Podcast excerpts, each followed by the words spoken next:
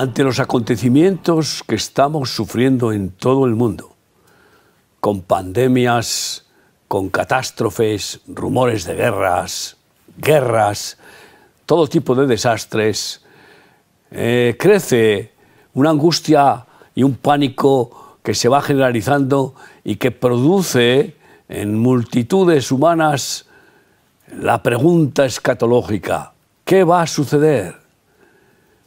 ¿Qué es lo que viene? ¿Y hacia dónde vamos?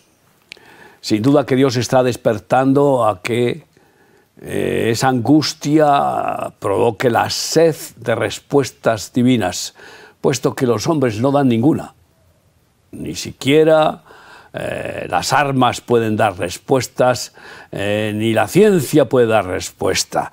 Y sin embargo nosotros pues respondemos con la necesaria eh, situación y oportunamente con este programa que inauguramos en radio y televisión solidarias de palabras proféticas.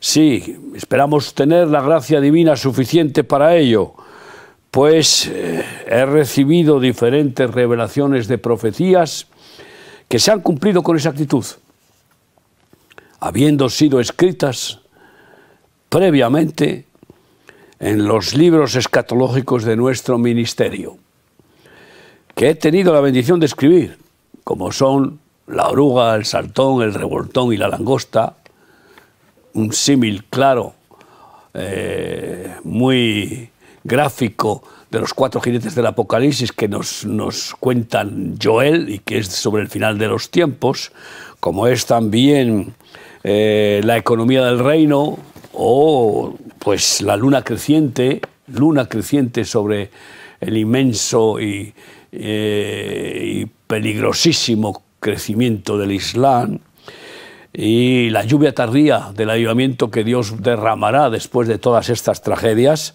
pero especialmente el libro de Ninrod, la última bestia, el último anticristo.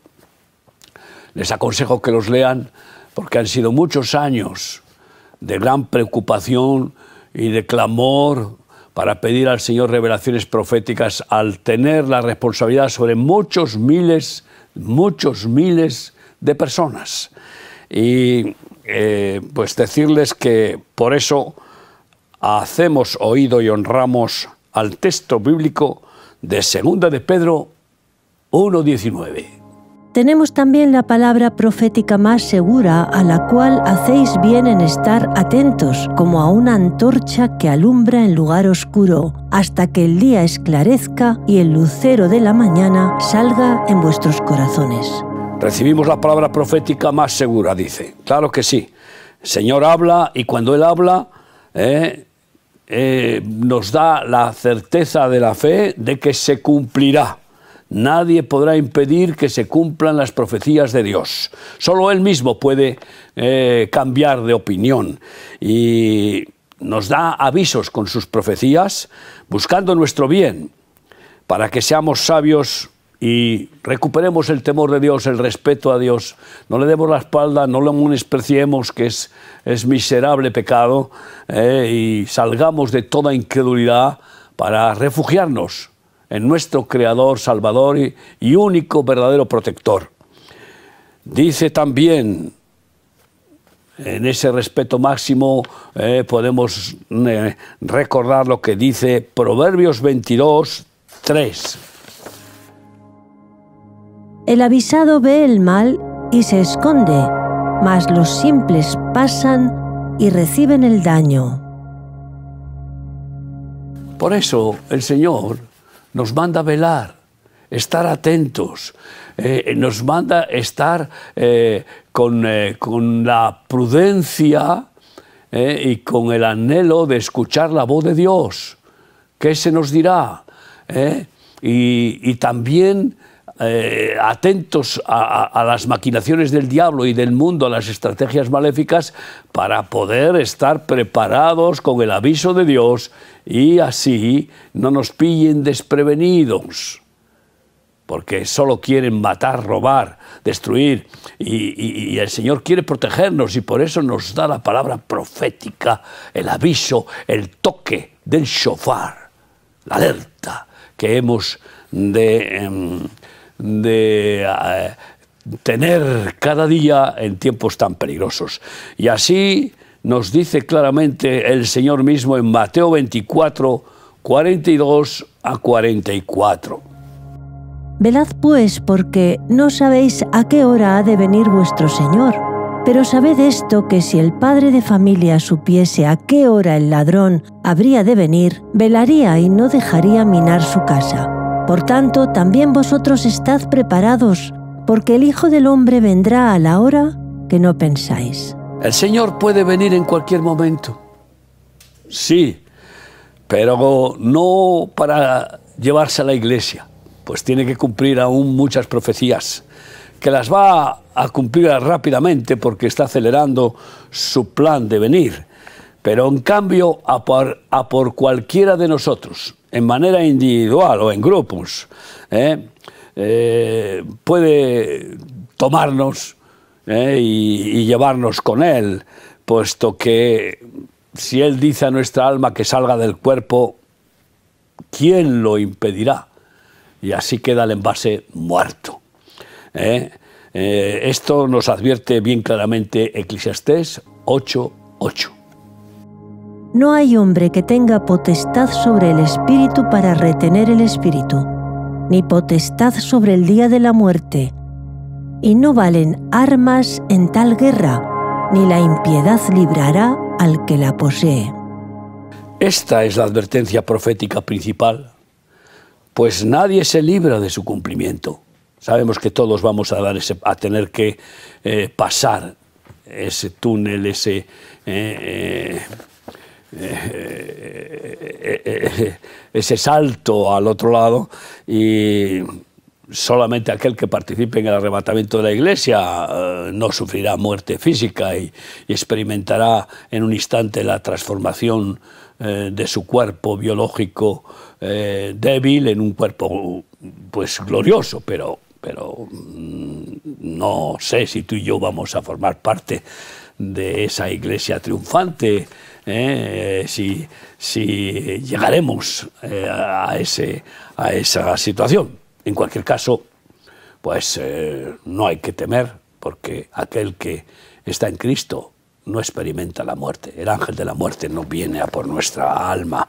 Y de la misma manera, para vivir victoriosamente, ganando las batallas de la fe de cada día, es vital tener revelaciones divinas de las obras satánicas que Dios le permite realizar. Pudiendo decir como Pablo, qué bueno poder decir como Pablo, en 2 de Corintios 2, 11, lo que él dice para que Satanás no gane ventaja alguna sobre nosotros, pues no ignoramos sus maquinaciones. No ignoramos ninguna de sus maquinaciones.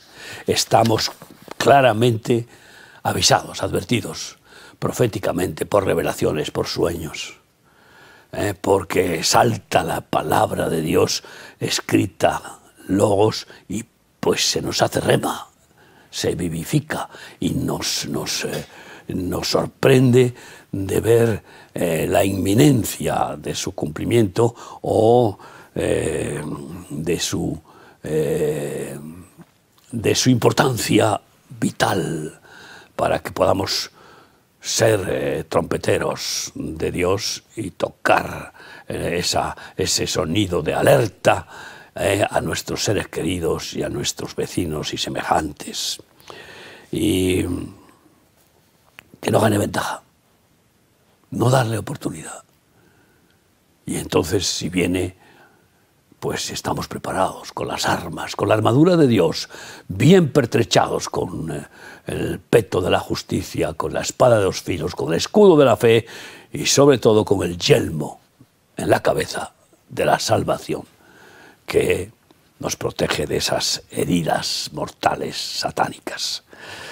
Sí, y con este propósito tenemos una gran responsabilidad escatológica en nuestro tiempo. y una profunda necesidad ¿eh? de clamar a Dios para que nos revele sus planes, lo que Él ha diseñado ya, y por eso eh, se glorifica habiendo escrito la historia de la humanidad por adelantado, por adelantado. Eh, ¿Cómo no entender que Dios existe leyendo la Biblia y ver que miles y miles de profecías que Él ha dado se han ido cumpliendo a lo largo de la historia? y las que quedan con certeza se cumplirán. Y ahí es en donde tenemos que estar investigando, escudriñando, eh, orando, pidiendo al Señor que nos revele las escrituras ¿eh? Eh, y, preparándonos como soldados de Cristo para luchar en estos mundos terribles en los que el enemigo, el diablo, que sabe que tiene poco tiempo, está eh, pues usando todas las posibilidades que Dios le permite, todos sus ejércitos, con la máxima crueldad, según la dimensión que Dios le otorga, pero está queriendo aprovechar ese escaso tiempo. Y así, eh, eh, en esta necesidad escatológica, hemos de responder al desafío que Dios mismo nos hace. Yo lo hago.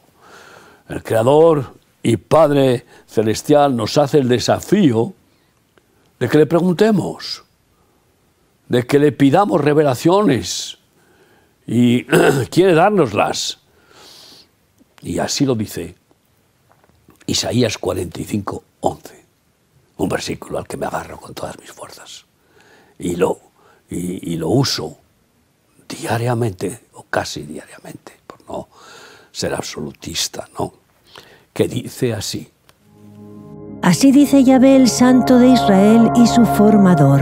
Preguntadme de las cosas por venir, mandarme acerca de mis hijos y acerca de las obras de mis manos.